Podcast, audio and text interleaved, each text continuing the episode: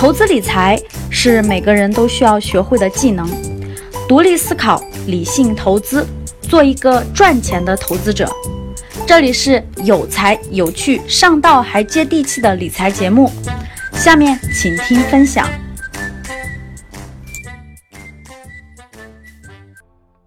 九月中旬，关于虚拟货币市场发生了很多的监管风暴，也可以说做清理风暴吧。无论是从 ICO 的关停，到金融监管部门的人士明确发声，对国内比特币交易平台下定论，全部关停，并于近期退出市场。最后的截止日期应该是在九月三十号，停止所有交易。虚拟货币的交易平台的严监管风暴可以说是正式来袭。我们在以前录过一期节目，我们就说过，像比特币这样的虚拟货币，不建议大家普通的投资人去碰，风险太大了。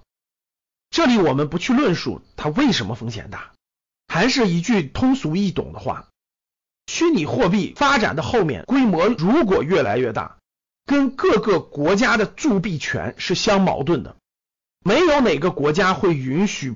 大量的财富转移到没有政府监管的虚拟货币当中去，这种虚拟货币越大，矛盾越多，跟主权国家主权货币矛盾越多越激烈。过往这么几年，比特币呢像过山车一样，涨也涨得非常疯狂，跌也跌得非常疯狂。它没有资产的根本逻辑，没有资产的根本属性。各国的监管现在都在加强。前一阵美国的那个摩根士丹利是吧，也明确全面禁止和限制比特币的交易。国内的金融监管部门现在可以说是重拳出击，各个交易平台没有了。大家告诉我，你拥有的这些数字虚拟的东西到哪儿去交易呢？你说它值两万块钱也好，你说它值两千块钱也好，你说它值两块钱也好，你去哪儿交易呢？没有这样的交易平台了。那很多人说翻墙什么到海外等等的。我觉得这些都不符合我们大众的投资理财的需求，太麻烦，太费劲儿，不靠谱。出任何问题，谁给你去打这个法律官司？你是打国内官司，你还是打国外官司？你能请得起哪国律师啊？所以各位，我们普通中产人群，认认真真选择国内的好的资产，把精力花在精准的目标上，认真研究、认真分析、认真去选择适合自己的资产类别。认真学习的前提下，逐步把它掌握了，其实就可以了，没必要去了解，也没必要去关心那些奇奇怪怪的资产，那些你不打算花时间精力去研究的资产。